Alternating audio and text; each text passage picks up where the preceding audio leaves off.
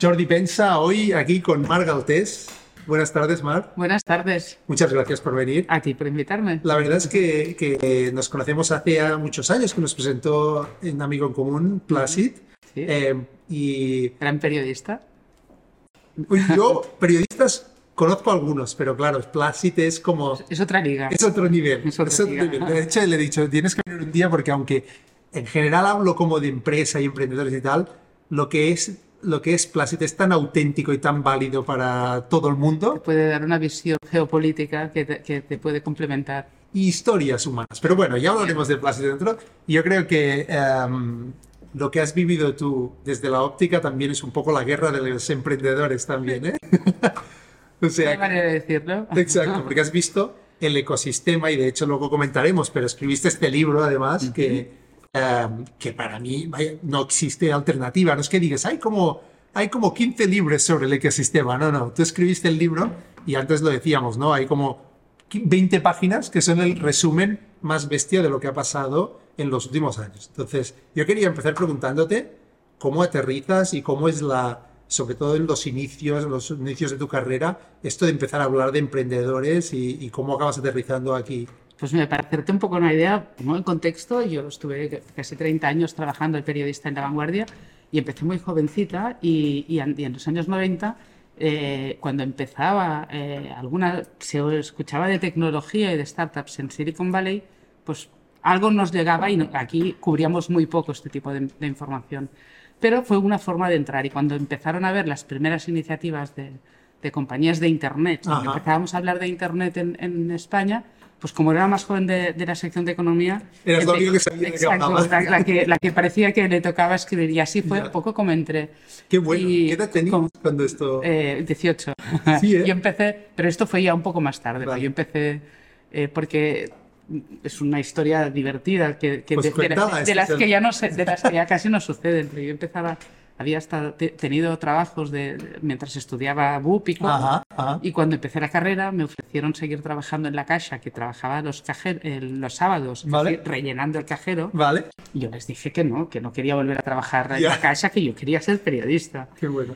Y, y claro, me tuve que buscar la vida cuando empecé la carrera para hacer algo. Vale. Y, y alguien me dijo que conocía a alguien de la vanguardia y me dediqué durante meses a llamar a la puerta. Hasta que un día me dijeron, ah, pero tú qué, llamar a la puerta quiere decir llamar por teléfono. Entonces, y me dijeron, ¿pero qué quieres? Digo, no sé, trabajar. Digo, "Ah, pues ven. Y en ese momento había un chico que se tenía que ir y entré de becaria. Qué bueno. Y empecé a hacer la información de bolsa, de mercados, en el año 90 y finales de, de diciembre del 91 Ejemplo perfecto de la de- perseverancia. del- de, los aprendices de perseverancia y casi fue un aprendiz eh, más que una becaria y estuve toda la carrera trabajando, compatibilizando la carrera y, y por las tardes de vanguardia y un día dije que, que, mm, mañana acabo la carrera, ¿qué hago? Y me decía, pues vuelves. Y, y así seguí, Qué y bueno. así seguí. Qué bueno. Y te lo contaba porque entonces se hablaba muy poco de, de- incluso se hablaba poco de empresas pequeñas. Ya. Eh, No eran empresas, ¿no? Era como... el foco, teníamos un baremo entonces que solo se podía, y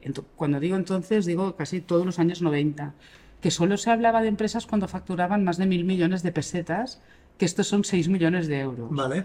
Y siempre teníamos este nivel y decíamos, no, cuando, cuando venía una empresa pequeña que nos quería contar una historia y tal, Ya. ya no, no, cuando factures más de mil millones, eh, podrás, eh, podremos explicar lo que haces. Y de repente, pues te cambiaron, cambió el contexto, pues con el cambio de siglo empezamos, eh, a- venían, est- eh, eh, había pasado en Estados Unidos todo el boom del punto com, la tecnología estaba facilitando eh, muchas nuevas oportunidades Ya. muy diferentes a todo lo que había sucedido antes, empezaron a salir muchas compañías y sobre todo ya Que no facturaban mil millones. esto ya empezó a pasar a, a mitad de los 2000.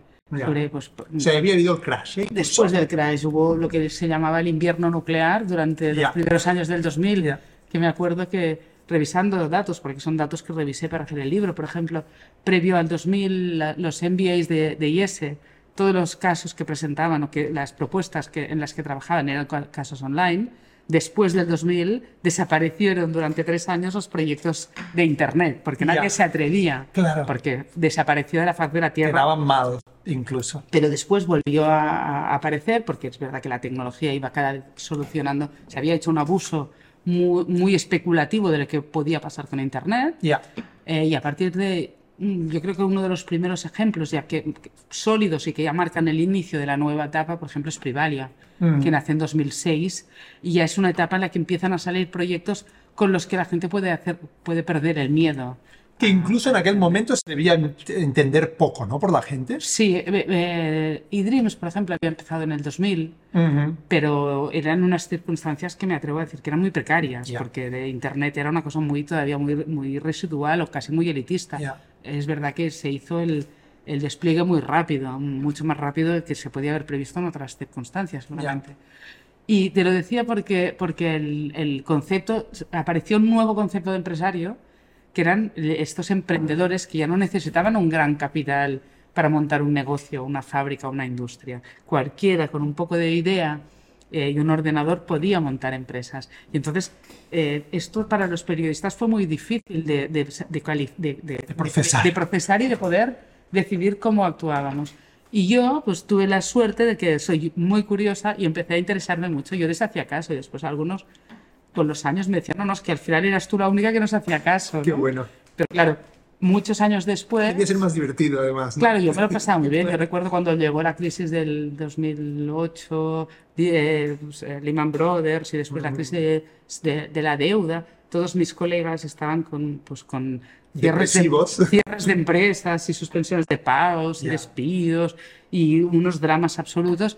Y yo pues estaba con las rondas, con nuevos modelos de negocio, con nuevas Claro. oportunidades y la verdad es que me lo pasé muy bien. Y lo que pasó después es que de esa crisis salió un sector mucho más reforzado. Claro. Eh, claro. y, y- y con el tiempo pues ya se ha consolidado como, como un modelo.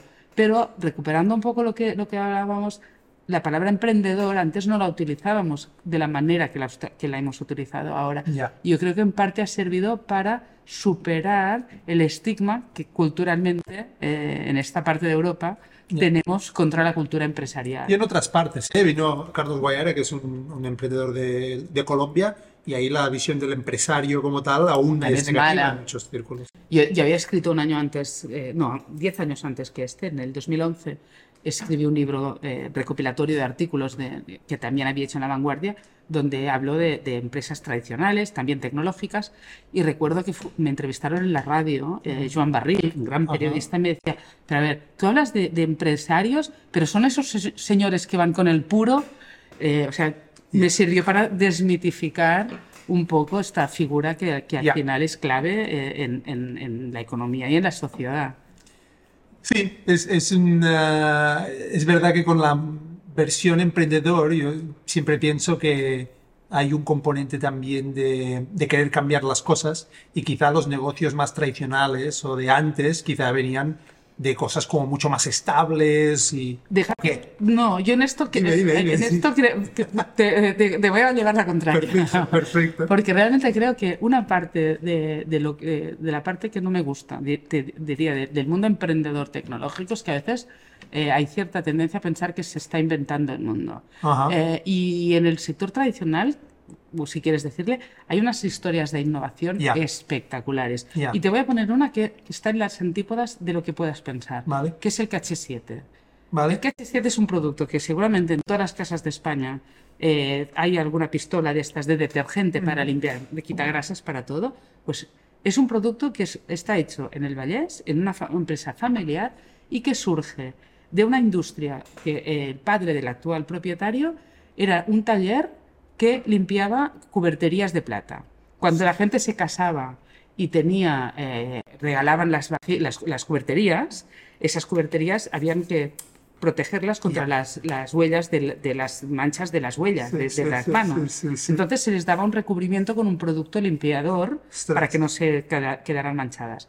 Cuando con la crisis de los 70, la sociedad moderna, la gente dejó de casarse a la forma como más tradicional, dejó de regalarse los, las cuberterías, ellos se dieron cuenta, que reinventar. se tuvieron que reinventar y se dieron cuenta que tenían un producto que se lo habían hecho ellos para limpiar, que era un servicio, pero que podía ser útil para otra cosa. Y decidieron eh, envasarlo de una forma con un ejercicio de marketing y de marca, es una creación de, marketing, de marca brutal, eh, y es un producto que se mira frente a frente con los limpiadores de muchas much- multinacionales y seguramente en muchas casas les preguntas el limpiador y te dicen el KH7. Nosotros tenemos Y, KH7. y es un, y es un genérico, casi. Sí, sí. Eh, y es un producto salido de una empresa familiar del Vallés. Entonces, Ostras. esto seguramente es mucho más innovador Total. y disruptivo Total. que un producto tecnológico que igual se vende como revolucionario. Total. Yo re- recuerdo en la época de, de recuperación del- de, Internet y cuando se consolidaban las redes sociales y tal,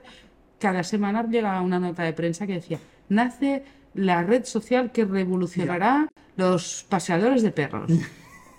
Ya, ya. Pues es, creo que es más revolucionario el KH7. Esto yo creo que lo hemos aprendido por bien y por mal, porque yo creo que hay un buen lado en esto de los americanos.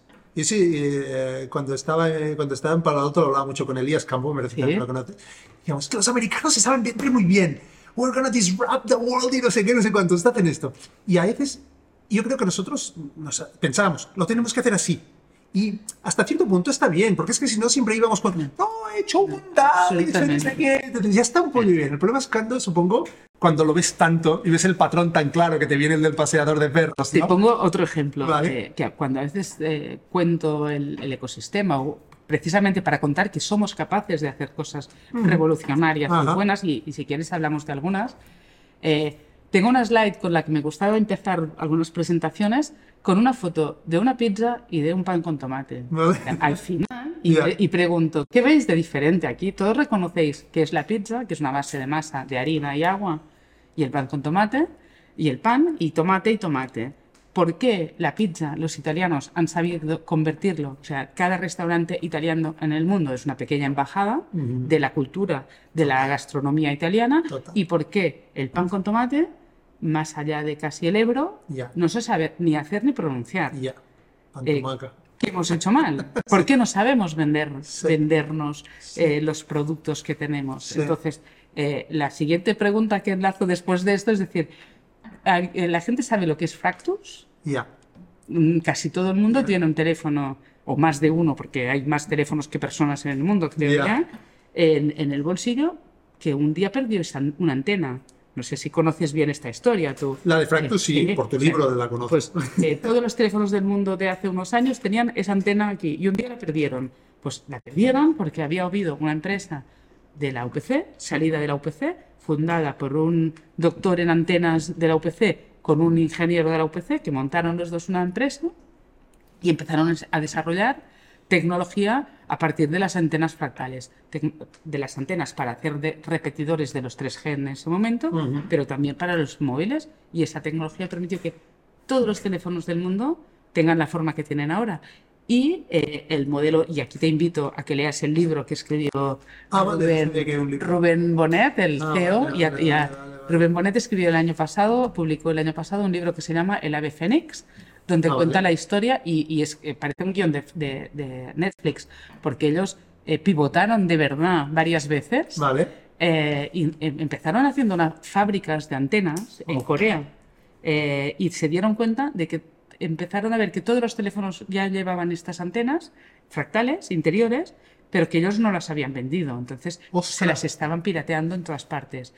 Y estuvieron entre cerrar, entre venderse a una gran corporación eh, cotizada en Estados Unidos, de las que siguen aún. Sí, lo comentas. ah, Eh, eh, ya saldrá. de- ya, ya me saldrá el nombre, ya te dije que soy muy mala. Qualcomm, sí, puede ser. Qualcomm, Qualcomm. exacto. Eh, y la tercera era pasarse, con- reconvertir su negocio a propiedad intelectual. Y empezaron a, a cobrar, a, a litigar primero con todos los fabricantes de móviles, con los que no se ha sabido, por ejemplo, la empresa de la manzana, eh, llegaron a acuerdos, pero después con Samsung, con Motorola, con Nokia, con todos, fueron a juicio Brutal. y ganaron de todos. Esto es una empresa de San Cugat, tiene la sede en, en San Cugat, salida de la OPC. Nadie tiene orgullo. Si fuera de Israel, esta Ya. empresa, sería un campeón nacional, sería un héroe. Sí. Y aquí, ¿Por qué Eh, crees? ¿Por qué? por esa cultura que decíamos, de, por- pues yo creo que es una cultura mediterránea, europea, frente al ultraliberalismo americano de idolatrar eh, pues otros comportamientos, Ya. aquí tenemos estigmatizado. Pero ¿No crees que esto lo hablaba con, con, con Xavi Verdaguer? Que, que Xavi claro, es una persona como muy visible y tal. Y, y esto que dices, y los fundadores de Fractus, pues mira, tengo un libro que no lo sabía, ya lo buscaré, um, pero no son famosos, digamos, ¿no? Yo creo que esta capacidad de, hacer atractiva la historia. Es necesaria hasta cierto punto, ¿no crees? Porque, por ejemplo, el caso, volvemos a Silicon Valley como referente, al final lo han hecho eh, a ser en muchos más años y tal, pero te vas ahí y te dicen, este garaje, ¿no? Y ya, Sí, todos tenemos, Alto, todos tenemos la foto en, el, Entonces, en ese garaje. narrativa se la han inventado y la han construido. Es verdad que muchos más años, llevan muchos más años de ventaja, pero quizá tenemos que ser más buenos, como decías antes del Pan to Magat, a crear estas narrativas y sentirnos cómodos con ellas, de que no estamos diciendo ninguna mentira, digamos. Yo, para mí, o sea, que es casi una obsesión personal, Ah, es una manía como otras, es esto, Vale. es poner en valor el ecosistema eh, empresarial, te diría digital y tecnológico, pero mucho más allá, porque es que al final, si empiezas a pensar, tenemos grandes empresas en este país, tenemos Puig, Ya. que es una empresa de, de perfumería de lujo y de, de moda de- de alta costura, que el- marcas brutales que nadie sabe. eh, Carolina Herrera, Paco Comde Gasso, eh, Nina Ricci, Sí. y es propiedad de una familia de Barcelona. Eh, y está en el top 3 de grandes conglomerados de lujo del mundo. Tenemos a Fluidra, que está en el top 3 también de fabricantes de piscinas del mundo, si no es el 1 o el 2. Sí, sí. Eh, y de estas podríamos ir diciendo bastantes. Pero en cambio, tú miras cualquier informativo de la tele de aquí y dedican 15 minutos a la al fútbol y la narrativa Ya. que toda la gente le gusta recordar es la servilleta del contrato de Messi, no las otras. O sea, Que está bien también, ¿no? Porque yo no soy muy futbolero, aunque siempre digo que mi padre era futbolista, pero le he salido un poco rara. Pero a mí el fútbol pues me parece que está bien como es un entretenimiento, un espectáculo increíble, pero es capaz de construir esas narrativas, porque al final la servilleta las recuerdas. Y yo me pregunto cuál es la narrativa que tenemos que crear sobre estos casos. creo que en la vanguardia intentamos hacer esto Vale, precisamente vale, durante muchos años y una, una parte del rol de los medios es este. Eh, lo que estás haciendo tú con este podcast Exacto, es- exacto, es- exacto. contribuye a crear eh, estas, estas narrativas. En mi actual posición desde Tech Barcelona contribuimos eh, a, a potenciar esta, esta vertiente de Barcelona de la industria, de esta industria que está detrás. Hemos tenido, llevamos 15, 17 años con el mobile en Barcelona y tú preguntas a alguien qué piensa del mobile y te dicen que los taxis están llenos y que los hoteles están caros. Y dices, ya, pero tú sabes que vienen aquí los grandes compradores mundiales eh, de tecnología y, y es una oportunidad para todos los emprendedores porque los tienen Claro. a un paso, pueden acercarse y, y- y el mismo Rubén de Fractus te lo cuenta, Claro. que gracias a tener el, el mobile, la marca Barcelona se asocia a tecnología y era mucho más fácil acceder a ellos.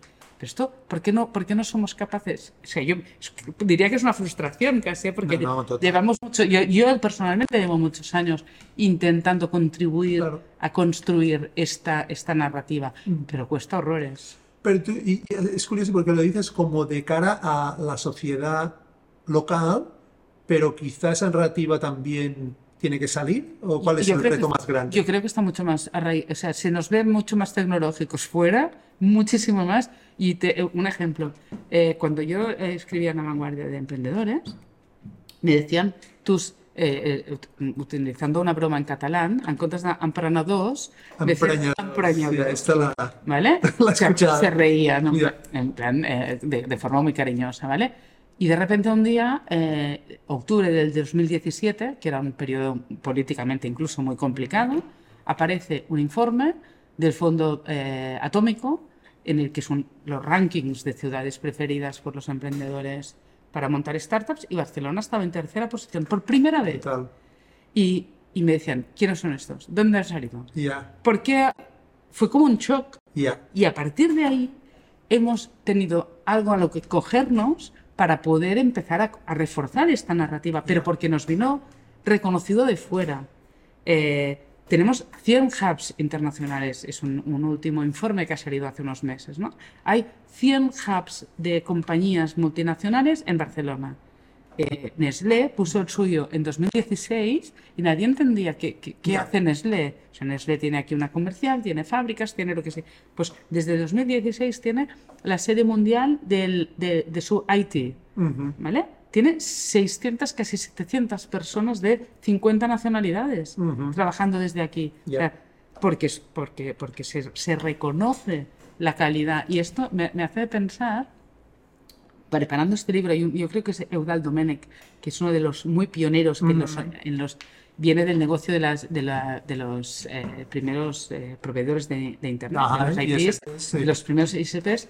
Eh, él me contó que hacia el 2005 o 2006 ya hizo una charla, creo que fue un IS, Vale. en el que eh, donde dijo, a partir con las nuevas tecnologías la gente va a poder escoger dónde trabajar y Wow. físicamente y en qué compañías, o sea, Wow. se va a girar, o sea, no será la empresa la que diga tienes que venir a trabajar donde yo estoy, sino que al final es la gente donde va y las empresas si quieren contratar a los mejores tienen que ir donde está la gente y por eso Barcelona está eh, en la situación de booming eh, en la que está, porque es una ciudad que aunque nos cueste, que parece que nos da vergüenza, que se vive muy bien, Ya.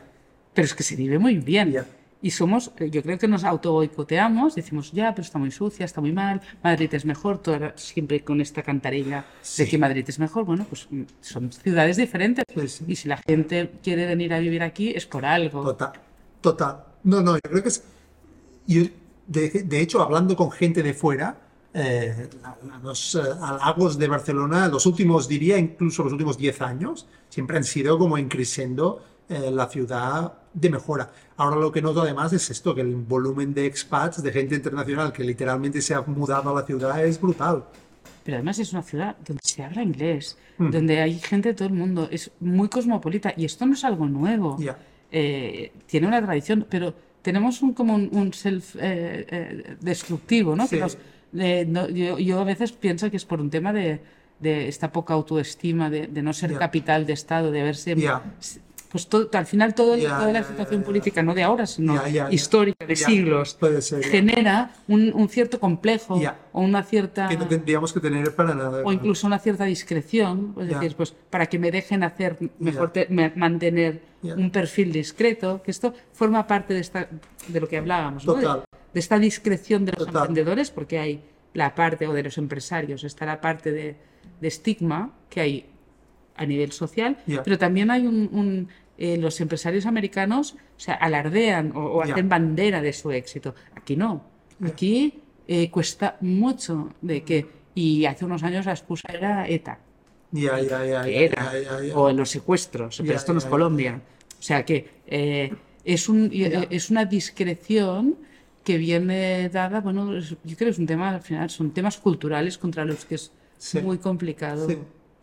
En realidad, pensándolo bien, al final Silicon Valley y estos ecosistemas globales eh, se han convertido en lo que se han convertido, e incluso para mal, ¿no? Porque Silicon Valley se ha pasado, sobre todo San Francisco, se les ha ido de las manos y más post pandemia y tal. ¿Tú qué crees que sería eh, o cuál crees que es el objetivo? Porque al final también otra cosa que he escuchado y que pienso es que Barcelona tiene unos límites de terreno, digamos, ¿no? En cuanto al crecimiento. No es una ciudad que pueda ir creciendo a lo bestia, ¿no? Ya está limitada por geografía, ¿no? Entonces, ¿tú qué crees que tiene, digamos, que pasar en positivo en esta ciudad? Eh, digamos, ¿es solo un tema de reconocimiento? ¿Hay un tema que se convierte en el líder mundial? Porque al final no puede hospedar Cabemos 10 todos. veces más eh, gente, yo qué sé. Al final lo que me gustaba a mí de San Francisco, tiraba, ibas tirando y de pronto hay a Google, no sé cuántas hectáreas, no sé. Pero tenemos una, una visión muy reduccionista de Barcelona. O sea, Vale. Barcelona no se acaba en Montjuic Vale. y el Tibidabo. Un día hablando con, creo que era Luis Bassat, decía, es que el Central Park de Barcelona tendría que ser Collserola. Sea, eh, eh, hay una gran Barcelona que con infraestructuras se, suel- se solventa. O sea, sí que, sí que la, la ciudad histórica queda limitada por los dos ríos y por el Tibidabo, Sí, pero con la tecnología y la infraestructura que tenemos, tenemos una capacidad de tener una gran Barcelona que tarda más la gente a irse a casa a dormir en Tokio que si aquí vives en Girona y Correcto. con un, un buen transporte. Otra, Correcto. otra cosa es que no tengamos un buen transporte, Ya. unas buenas infraestructuras o unas suficientemente buenas infraestructuras Ya. para permitirte vivir a hasta 100 kilómetros de Vale, distancia. sí. Pero si miras 100 kilómetros Sí, a la redonda de Barcelona, te vas a Lleida, te vas a Girona Sí, y te vas a Tarragona. tienes toda la razón, sí, sí. Mi es una- mujer, que es de Moscú, eh, de hecho, cuando nos vinimos aquí a Leia, era como, ostras, yo quiero estar en Barcelona, en el centro, y pues tardamos menos desde aquí que, de- que desde otras zonas. Es como un barrio. de- de- Entonces, yo, yo primero esta, esta visión de, de- de territorio, de, dimensión, pero yo creo que precisamente Barcelona lo que debería, y, y- y es un relato que se va escuchando, pero queda ahí diseminado o, o, es- o eclipsado por las, la- las discusiones políticas, es precisamente los valores de Barcelona como ciudad o, o- o el, el background europeo de, de- de estado de bienestar, de calidad de vida, eh, estos valores que contrastan con la agresividad o con las eh, ciudades menos humanas de Estados Unidos o de, Ja- o de China, Ya. pues estos valores que tiene Barcelona representando a la cultura europea, o sea, sería un gran sitio para, para hacer una ciudad piloto, pero una ciudad pensada para las personas. O sea, en la que la tecnología mejora de verdad la vida de las personas. Y eso es un poco eh, el relato que vamos escuchando y que vamos trabajando, ¿no? Pero Total. Eh, es difícil. No, no, me encanta, me encanta. Y de hecho, esta idea que dices de la Gran Barcelona, quizá el conflicto, obviamente, habrá un tema de, de- como de marcas, digamos, ¿no? Yo soy de Sabadell y de, ah, no, pero esto no es Barcelona, ¿no? Y cosas de estas. Pero esto también pasa en San Andreu. O sea, la gente de San Andreu, la gente de Sans es de ya. Hace 100 años Sarria era un pueblo independiente. Eh, ¿Y tú es crees que puede acabar pasando que simplemente hay una identidad, en cierta manera, barcelonina? pero dentro esto, de- esto pasa Esto ya pasa. desde la época de Oye, es Pascual, que como hace muchos años que me fui de Sabadell... de- desde la, pa- la época de Pascual Maragall. o sea, Sí, ¿eh? Cataluña es la gran Barcelona. Había aquí la dicotomía de las, la, la- la bipolaridad política, ¿no? Los, los dos grandes partidos que, que se alternaban en la Plaza San Jaume, pues siempre era Barcelona-Cataluña, como, como un enfrentamiento. Pero si, super- si- fuéramos capaces de superar esta identificación política con las ciudades que ya la hemos superado, o sea, que ya no estamos ahí, Barcelona es la gran marca que tiene que arrastrar, eh, para mí, Cata- toda Cataluña. o sea, Ya. y, Ya. y si Que es la fuéramos- reconocida, Si fuéramos un país normal, y aquí me meto ya en el, o sea, podríamos ser, eh, arrastrar un, un Ya. territorio mucho más amplio. Eh, Hay un personaje, no, no, esto nos da aquí para, para- Hay un personaje que, que, que, que yo creo que conecta muy bien esta idea, que es Didac Lee, justamente, porque... eh, hace muchos años que, no nos, que nos conocemos. Y, y él explica en su libro, no, en tu libro, perdón, explicas que, que trajo, y yo lo había visto porque lo sigo hace años también, eh, estuve en una charla en 2008 en una cosa que es la Jove Cambra, eh, en Jo- Joves Emperadors de Girona. Yo estuve en el programa este y, y, y le pregunté, ¿tengo que dejar la universidad o qué? me dijo, no, no dejes la universidad. que-". Porque le dije, mi madre me mataría. Y dice, no, no la dejes, que si no me matará a- a mí, ¿no? Ah, pero él ha conseguido o está consiguiendo este reconocimiento justamente de coger el coche, si vienes de ¿no? un inversor de no sé dónde, y le dice, ve a Figueras, que fliparás. Porque hay una cosa, que, bueno, que es Dalí, que por suerte también es una marca brutal, y me parece fascinante esto, ¿no? Ya no hace falta de, de, de San Cugat al HP, ¿no? Vete, No. vete a Figueras y alucina. Tenemos que ser mucho más generosos con los activos que tenemos. O sea, Total. tenemos unos activos eh, a nivel de país. O sea, eh, es que es- eh, yo creo que es tan tópico que hasta nos, nos avergüenza decir en cuántos sitios del mundo puedes trabajar en un supercomputing center y por la tarde irte a bañar al mar Ya. y al día siguiente irte a esquiar al Pirineo. Ya. O sea, ¿dónde puedes combinar unos puestos de trabajo de altísimo nivel como los que se pueden tener eh, ahora desde Barcelona con un clima mediterráneo y de momento todavía eh, nieve en, en los Pirine- en Ya, los Pirineos. exacto. Lo que durará, ¿no? Ya, Pero es que es tan tópico que yo que es eso, que nos da vergüenza, ¿no? Porque cuando dices esto Verdad. es, ay no, pero ya claro, pero todo está muy mal. Esto también lo tienen en San, en San Francisco. Bueno, no sé exactamente porque No te bañes en en el- no te bañas. Eh, y aquí te bañas en invierno, lo que no te bañas allí en verano. Ya. ¿vale? Porque el tú te bañas mucho, ¿verdad? Sí, Eh, sí. mucho. o sea, Yo hago. Sí. yo, yo soy de los que se mete 10 metros y ya vuelve, me da Yo, miedo. eh, aguas abiertas, open water swimming. Y sí, no Soy muy amateur. psicológicamente, ¿eh? Pues es una, de hecho es un ejercicio de superación y de meditación Seguro. espectacular. Y de hecho ahora, o sea, yo normalmente entramos pues los 200 metros de las boyas o un poco más antes de ayer en la Barceloneta. Por dentro de las boyas había delfines. No los vio nadie. Yo estaba en la terraza. Ah, bien vídeo, lo colgaste. O sea que vivimos en un entorno tan privilegiado Increíble. que no somos conscientes. Es que estaba pensando, y digo, esto ya no es Miami, esto es Sydney. Ya. Que es- Sydney es como la ciudad eh, emblema de, de calidad de vida. Claro, tener delfines y no tener eh, tiburones en, en- en la orilla de, de- en la ciudad. Y tú te vas a la Barceloneta y no hay gente de Barcelona. Ya. Hay la gente mayor de toda la vida del barrio y extranjeros. Ya. Y dices, y la Es verdad. Es que me he bañado una vez en la vida, ¿eh? te tengo que decir. En la Yo intento ir, si puedo cada día. Sí, ¿eh? cada día. Y, y muchos días no salgo al mar porque tengo la piscina de agua salada enfrente y Ah. mucho- voy mucho más rápido. Pero bueno, estoy en el sol y Ya. estás eh, disfrutando de un entorno que la gente se espera eh, al fin de semana a irse a la Costa Brava a, a pasar caravanas. Y dices, pero si tienes una, una playa que está limpísima. Ya. O sea, sacamos- Sí, ¿eh? había un mito un poco de la suciedad y tal. No, ¿eh? está limpia. ¿eh? No es Menorca, pero Ya, ya, ya, podría pasar algún día estar. Hay días de todo, hay retos, hay un problema de colectores y aquí en el Maresme, por ejemplo, Vale. eh, cuando llueve eh, eh, hay, hay, hay muchas aguas residuales que Vale. van al mar y eso Vale, es un problema. Pero en general está muy limpia. O sea, yo he visto estrellas de mar Ostras, en la Barceloneta y hay una maravilla de, pe- de peces brutales. Ostras, me encanta. Tengo que darle más oportunidades. Nosotros vamos ahora aquí a, a Leia y hay días de todo también, pero realmente estoy de acuerdo. La ciudad y la gran ciudad es espectacular. Y nosotros que estamos aquí, por ejemplo, es como una calidad de vida, de, de- de- yo lo digo, de vida de, de millonario. Te sientes con estas opciones y, y buen tiempo y calidad. Y sobre todo si estás en remoto, además ya no te digo, porque es libertad. O sea que, ¿cómo crees, digamos, en general, tú crees que los emprendedores y, y en general, obviamente, te parece que las empresas internacionales lo han visto esto ya, ¿no? Y por eso se crean estos hubs. ¿O por qué crees que las empresas internacionales han dicho esto?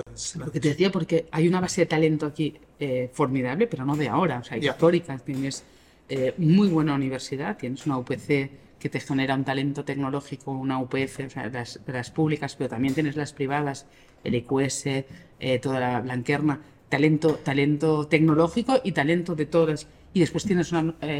ahora esto está más reconocido, pero, por ejemplo, la vía de entrada que ha sido el IES, Ya. a través de los MBAs de inversores internacionales, ahora es mucho más reconocido. Hace 15 años, por ejemplo, cuando llegó Timo, eh, Timo Butterfly, el, fundador de Cultra, Timo, Ah, no. llegó, llegó hace 15 años para hacer el MBA de, de, del IES y se quedó y montó Cultra, que ahora es un gigante europeo de, de motocicletas. Eh, o sea, eh, el caso de mm, Avi Meir, el fundador de Travel Park, Vale, tampoco lo eh, Avi Meir es uno de eh, Travel es uno de los O sea, conozco Travel Perk, es el pero no. unicornio de referencia. Conozco los de producto, de estas empresas y los de producto. El- es el unicornio de referencia en Barcelona. Es una empresa fundada, creo recordar, en el 2015 por dos emprendedores que se conocieron en Booking. Vale. Eh, uno es israelí, que es Avi Meir, y el otro es Javier, eh, Javier, eh, no, ya me saldrá el nombre, que es de El Salvador, creo, Vale. Centroamérica. Se conocieron en Barcelona trabajando en Booking y, y Avi eh, pasó por el ISL MBA. Vale. Pues se quedaron a quisieron quedarse en Barcelona para fundar la compañía. Y es una compañía en la que solo se habla inglés y que está absolutamente desattached Sí. eh, del, del ecosistema local. O sea, no se integran para nada. ¿vale? Ya. No- podrían estar aquí como podrían estar. Están aquí porque quieren y no necesitan nada de nadie, ni quieren nada de nadie. Es un ejemplo de decir, pues, pues no, no estarán tan equivocados si estar aquí es lo que Ya. les permite tener el talento que necesitan. Claro. Pero ahí todo es un tema súper interesante, que es que incluso ellos, tú no, por ejemplo, no te vas a Silicon Valley, no aprovechas el ecosistema, ¿no? Pero ellos dicen, nosotros lo hacemos en Barcelona porque nos encanta, nos encanta la gente, nos encanta el talento, nos encanta muchas cosas, pero ¿cómo hacemos? Porque esto sí que lo he visto también, expats o gente que lleva aquí 15 años y está en tecnología, y no conectan mucho. Y ahí entiendo que tocamos Tech City, ¿no? Quizá un Eh. Tech Barcelona, sí. Tech Barcelona. Eh, a ver, eh, yo creo que quizás eh, Travel Perk, por poner un ejemplo, no se aprovecha pro eh, suficiente del ecosistema, pero el ecosistema en genérico Se aprovecha. sí. Y te pongo ejemplo, Vale. un ejemplo anterior que es eDreams. Ajá. eDreams es una empresa que si quieres te hago... Sí, por favor. Seguro que todo- eh, mucha gente ha sido consumidor y ha comprado.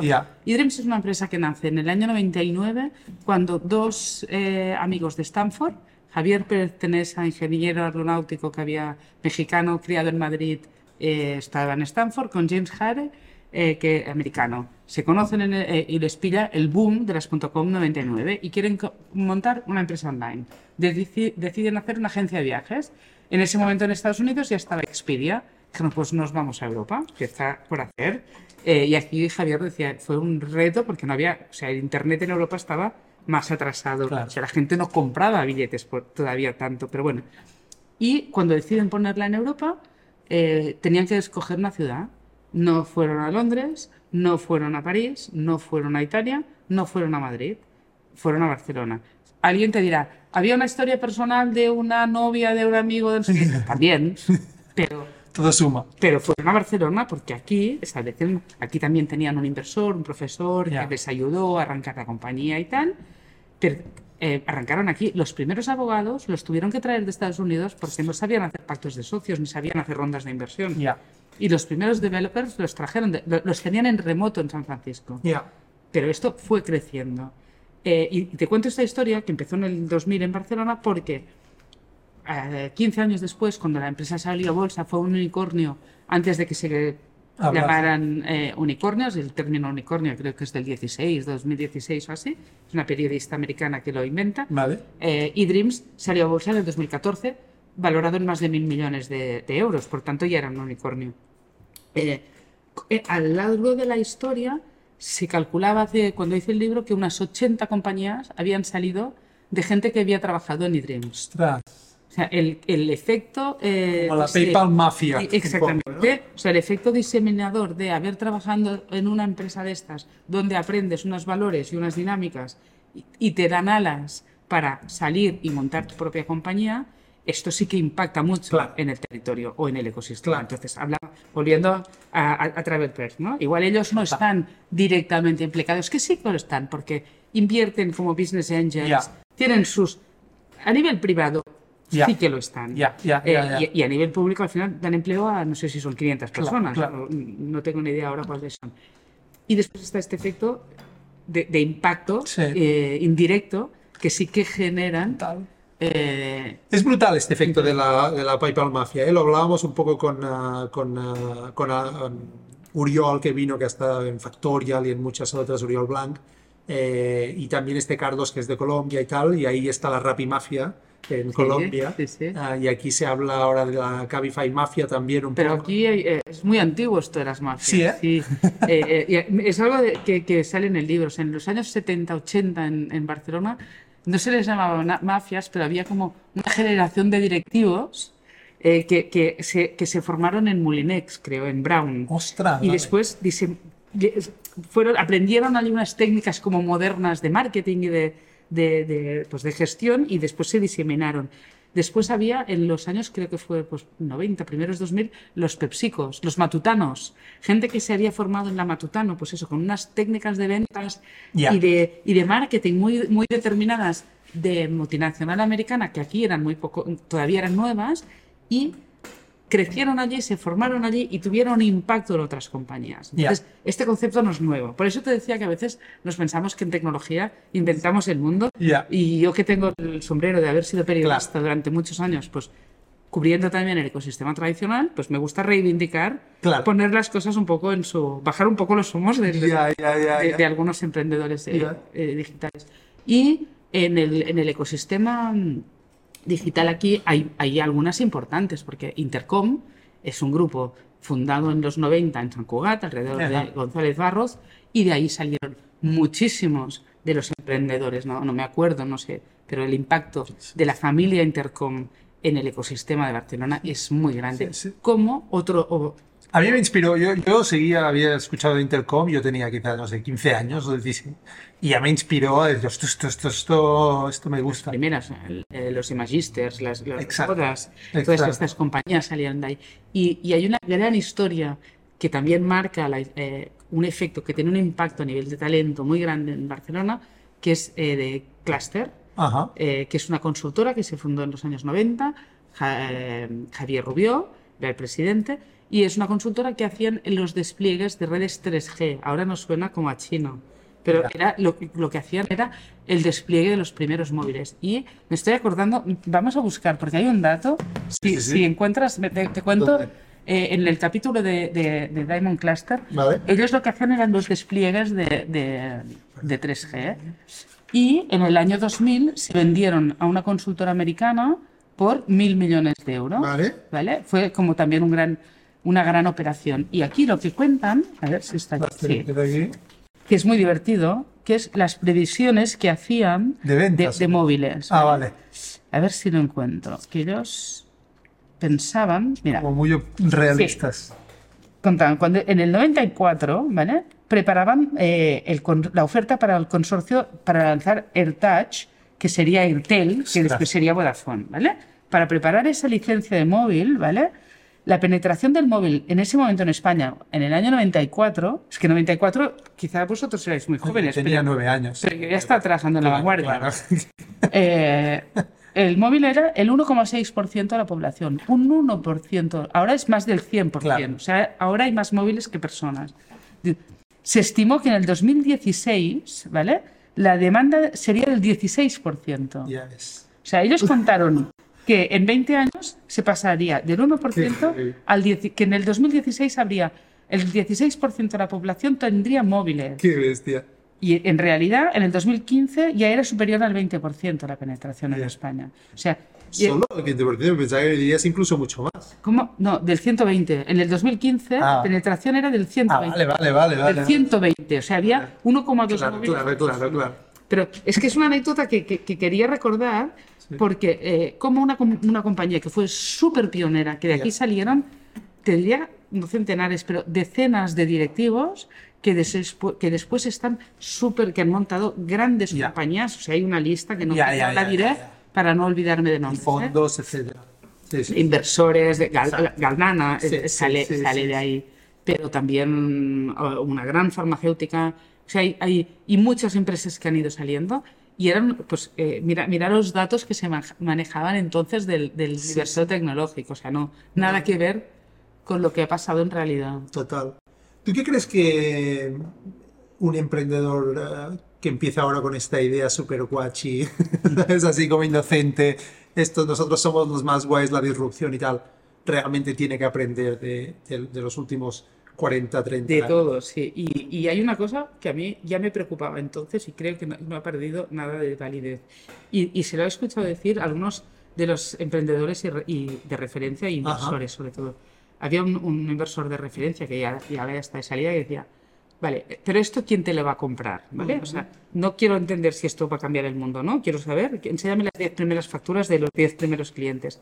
Yo no te diría solo esto, sino decía, el debate es de que la tecnología permite hacer muchas cosas, pero la tecnología per se eh, no, solo, no, solo, o sea, no es de lo que estamos No hablando. soluciona el problema. No, y no, no, es que a veces eh, sirve para cosas que no son realmente un problema, o sea, no soluciona nada. Y aquí sí que hay, para mí, esta es parte de la burbuja, es cuando la tecnología resuelve un problema o a veces lo crea.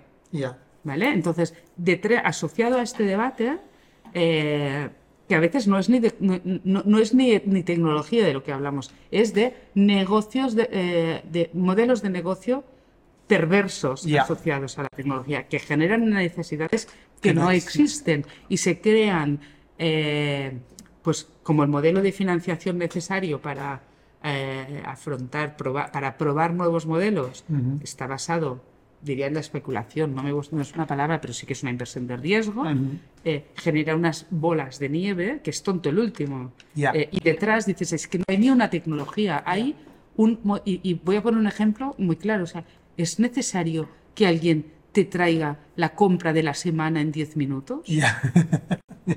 Es necesario. O sea. Estamos solucionando un problema. Con esto. Entonces, si, si miras, y, y no, y no, no estoy hablando de un- del delivery en sí, ¿eh? Ya. que creo que sí. No, no, de esta idea que en producto mucho que es el feature factory, ¿no? Vamos a hacer una funcionalidad que haga esto, pero ¿quién lo ha pedido esto? ¿Quién lo necesita? Pues eso. Entonces, esto es una cosa que, se, que, que vuelve cíclicamente Ya. y se asocian modelos de negocio detrás que a veces, eh, pues es que igual no hace falta. Y, eh, Pero esta es la gracia, y esto sí que lo he hablado con gente de. Esta es la consecuencia a veces de, de la innovación en el sentido en que nunca sabes, ¿no? Hay, un, hay, un, hay una parte de caos, hay una parte de, de prueba-error, hay una parte de. Y he escuchado tantas veces esto en gente que no está en tecnología decir. ¿Y esto por qué? ¿Esto para qué sirve? ¿no? Y a veces no, pero a veces. los datos del móvil son la constante. Exacto, exacto. Es, por Es eso. difícil a veces vislumbrar esta Porque hay un cambio social paralelo que nadie sabe de- a dónde va. Es, es muy fácil eh, predecir, como eres, es muy difícil predecir los cambios a, a un año vista, pero es muy fácil a, a largo plazo. ¿no? O, al revés. o sea. Al final, pero hay cosas que... eh, el- el- el- la desaparición del papel, ¿no? O sea, Sí.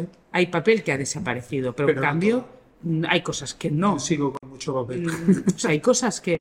Yo creo que el, el problema quizá, y ahí quizá eh, barro para casa, pero se está desarrollando eh, procesos, mejores procesos del discovery, digamos, de, de entender los problemas del consumidor. Yo estudié publicidad, entonces yo en la universidad me enseñaron marketing y que el marketing era descubrir necesidades, ¿no? Y entonces mencionaba Basat y fue mi inspiración para estudiar publicidad.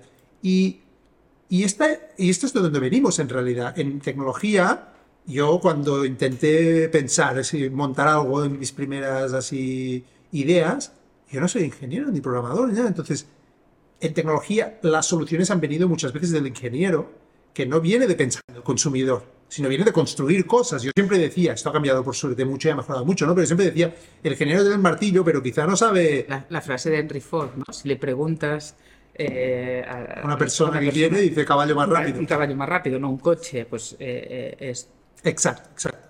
Quiero pensar que se están, al menos en producto desde mi óptica, eh, desa- de- de- están evolucionando maneras de cada vez, por suerte más, entender eh, cómo descubrir problemas reales. Es verdad que siempre habrá emprendedores iluminados, en algunos casos en lo cierto y en algunos casos equivocados. Pero también que- estaban antes. Exacto, exacto. Eh, Esto es lo que me refería. En la industria tradicional también seguramente había habido un señor que se inventó eh, un taburete de, cua- de, yo qué sé, Ya, ¿no? ya, de ya, dos patas. Ya, ya. Y lo quería producir. y- Correcto, correcto. ¿no? Eh, la, la frontera entre el inventor y el Franz de Copenhague, ¿no? Del, del señor del TVO que hacía los inventos. ¿Dónde está? y, y- y está al final, eh, es que al final el sentido común, la tele no mató al, ¿no? no ¿Cómo es? El, Sí, eh, la, la radio. La tele, la radio, la tele, el cine no mató a la radio, la tele no mató al cine, el vídeo no mató a la tele. O sea, eh, cada uno cambia y cambian los eh, estándares y, y la industria textil se ha reconvertido, Total. pero seguimos yendo vestidos. Eh, cambian los centros de producción, Total. cambian los procesos, Sí. pero hay necesidades. Y esto porque eh, lo aprendí, por ejemplo, en la industria de, de alimentación, ¿no? O sea, al final la gente no come dos veces. Te tienes que inventar eh, cosas para, para vender más. y Ya, hemos causado... Y hay- tú que, que te gusta tanto eh, hablar de libros, Sí. me he leído este, este verano un libro de los que, de los que hay ¿Ah, que sí? recomendar que se llama El valor de la atención. Attention... Ah, me suena esto. Últimamente hablo mucho de la atención. Me Eh, como- y, y- y es un periodista. eh, attention. No, no, no, no, Attention is the currency o algo así. No, no. Eh, me lo- Bueno, me- me he leído lo- en castellano y se llama el, el Claro. valor de la atención. ¿Vale? Y, y parte del, del reto que, que le provoca o del, del trauma que le provoca ver cómo los móviles Ujú. nos están dispersando y nos han robado la capacidad de atención, pero hace como un análisis 360, es decir, a ver, es que, ¿qué está pasando en la sociedad? Porque no solo la atención que nos capta el móvil, Ujú. es la industria contaminante. O sea, llega, llega, hace todo, habla muchísimo de, la, de programación, de modelos de negocio eh, de estos eh, Perversos, ¿no? perversos. eh, va, va haciendo y, y qué hay detrás de estos modelos, ¿no? Y, y de cómo de cómo habría que, re- que regular y pone la comparación, pues por ejemplo, con el plomo que había en las gasolinas, como en el plomo que había en la pintura. O sea, no prohíbes la pintura, Ya. prohíbes la el plomo. Claro. O sea, no prohíbes las redes sociales, pero igual tienes que regular unos scrolls infinitos Claro. o unos algoritmos que están hechos para captar la atención y que están hechos con la ayuda de magos. O sea. Y cuenta el ejemplo de que eh, un curso en Stanford recurrieron a magos para enseñar a los programadores cómo eh, atontar al Ya. usuario para que no se diera cuenta de lo que le estaban Gracias, haciendo. hice magia durante unos años. Pues claro, pero esto si dices, al final es contaminante, es malo para la Sí, sí. persona, es muy bueno para el modelo de negocio. Entonces, separar la tecnología del modelo perverso y aquí, por, por eso te lo re- relacionaba con lo de la alimentación que decíamos, ¿no? La industria alimentaria toda Se ha la vida- regulado.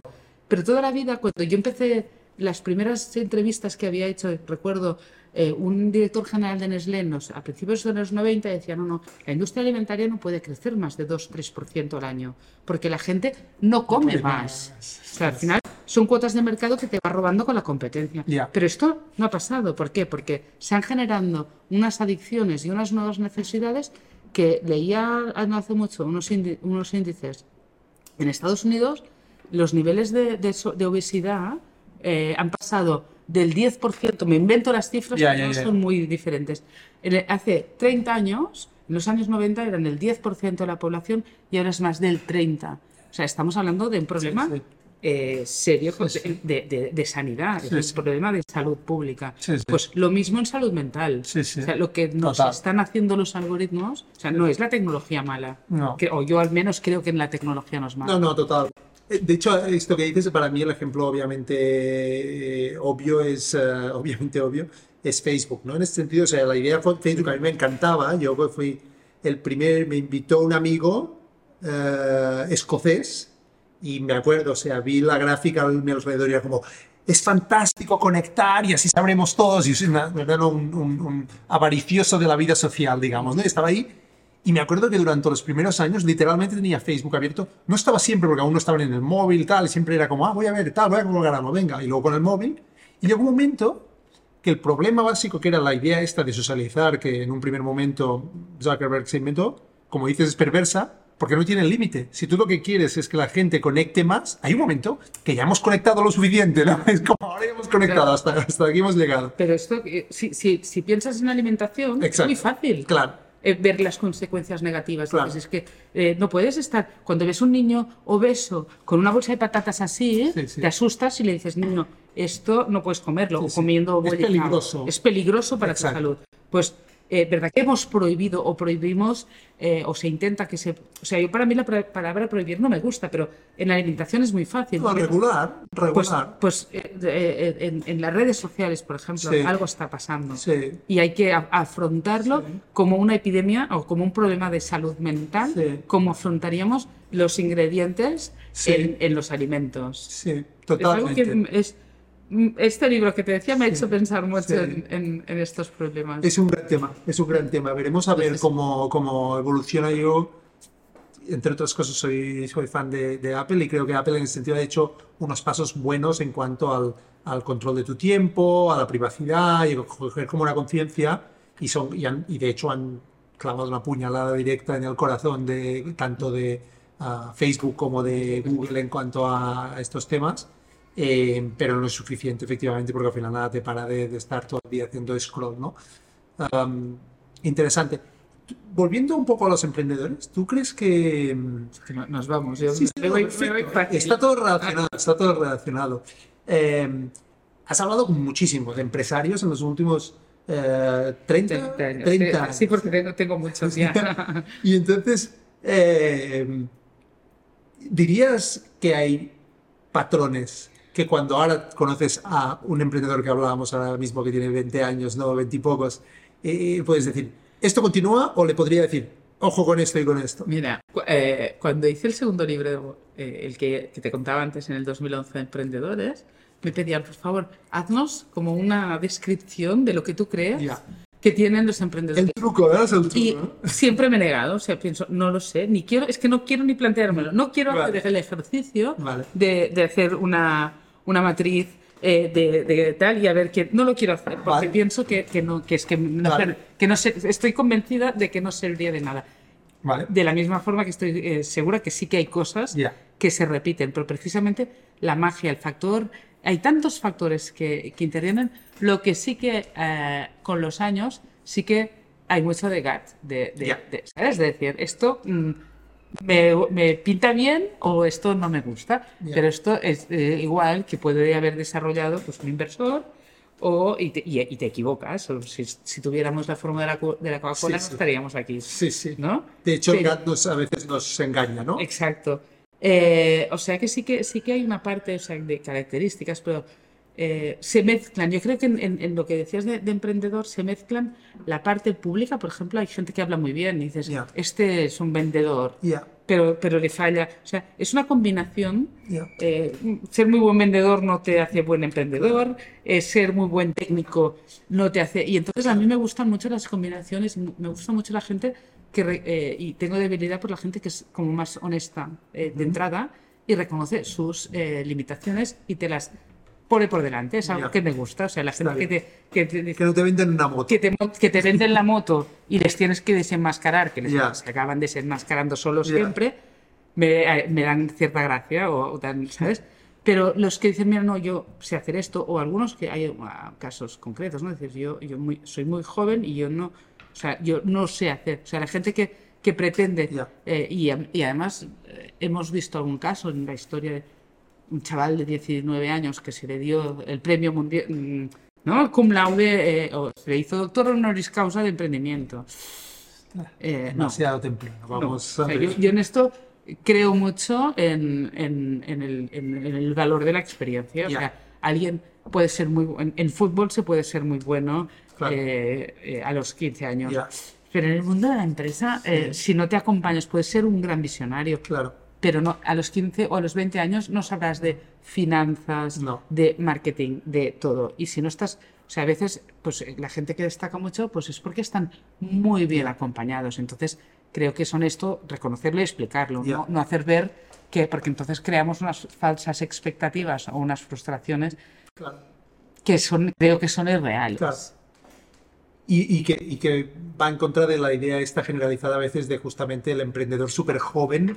Es como la, es la, ostras, esto va a ir bien seguro. A mí es algo que me, que- que me ha horrorizado siempre. O sea, es, un es algo que yo casi recuerdo una sola vez, un emprendedor que, y, y no, no publiqué la entrevista porque, porque, porque me dijo, es que, soy, es que monté esta empresa con 19 años. Y me dice, pues, pues- pues felicidades, pero no le ha ido bien ninguna. Ya. O, o no. O sea, para mí no es un y así lo que te define es ser joven. Exacto.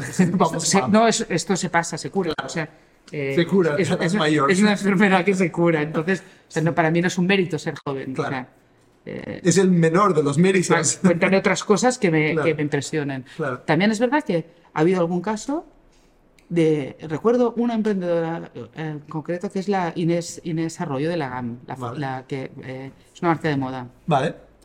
Y ahora debe tener pues casi 30 años y la conocí hace 6 o 7, o sea, tenía 20 y pocos y estaba arrancando su empresa con su hermano y su socio y su novio, que ahora es eh, eh, su marido. Y me, lo- me la presentaron dos de sus inversores y flipé como una tía tan joven tenía las ideas súper claras, pero, pero estaba muy bien acompañada y, y- y no era, o no, no, no, no, no contaba lo que no era. o Ya. sea, eh, um, y, y- el entorno, y conocía el entorno, y, ves que, que, sí que se puede ser muy joven y tener la cabeza muy buena amoblada, y tampoco es garantía de nada, de, de las Total. dificultades.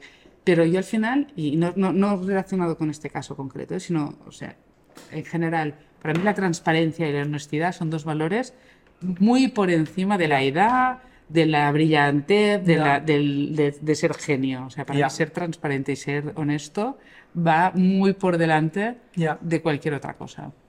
Bueno, se está demostrando además, ¿no? Antes, eh, vi recientemente esto de la lista Forbes como han salido más casos de bancarrota y, y no bancarrota solo, ¿no? O sea, de gente en la cárcel literalmente que salió en la lista Forbes. Es que estos 30 dos- under 30, ese eh, exacto. Estos dos valores, y no son los más, no, no son los más habituales. O sea, las listas estas para mí son perversas.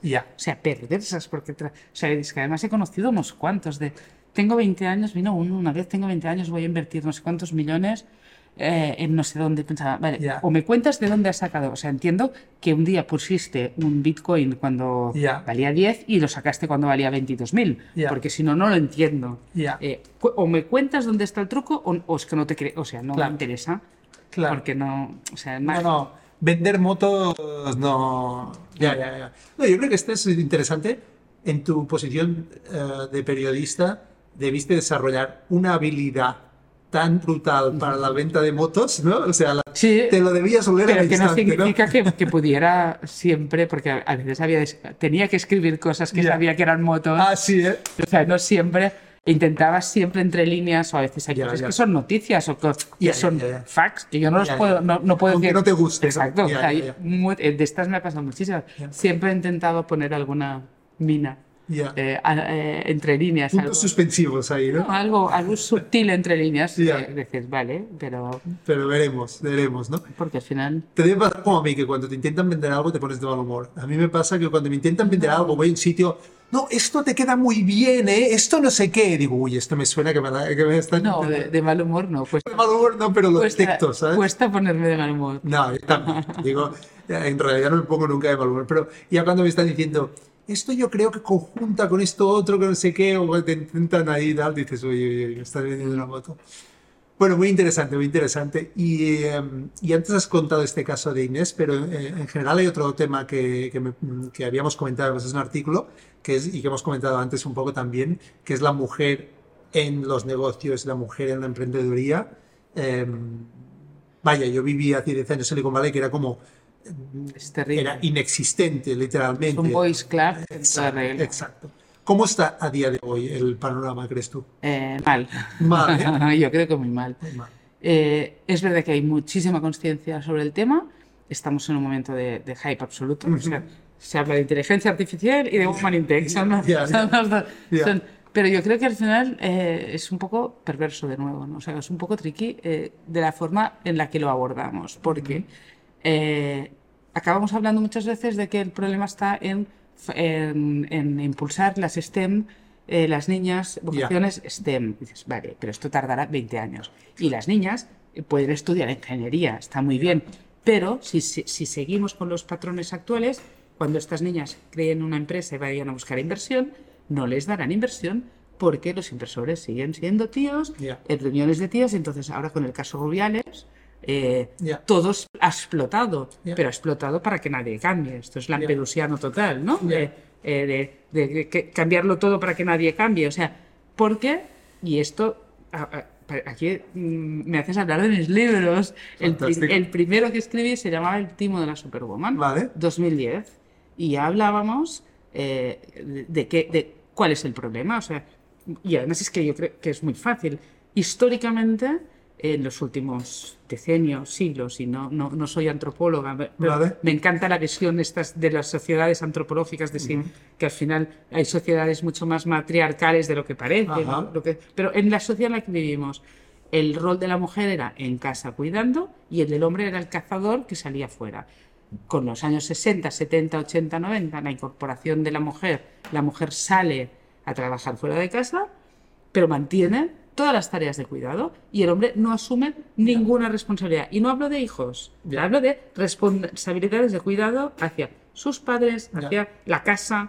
Eh, o sea, el hombre se queda en la faceta profesional Ya. y la mujer suma la profesional y la personal, Ya. familiar, eh, todo.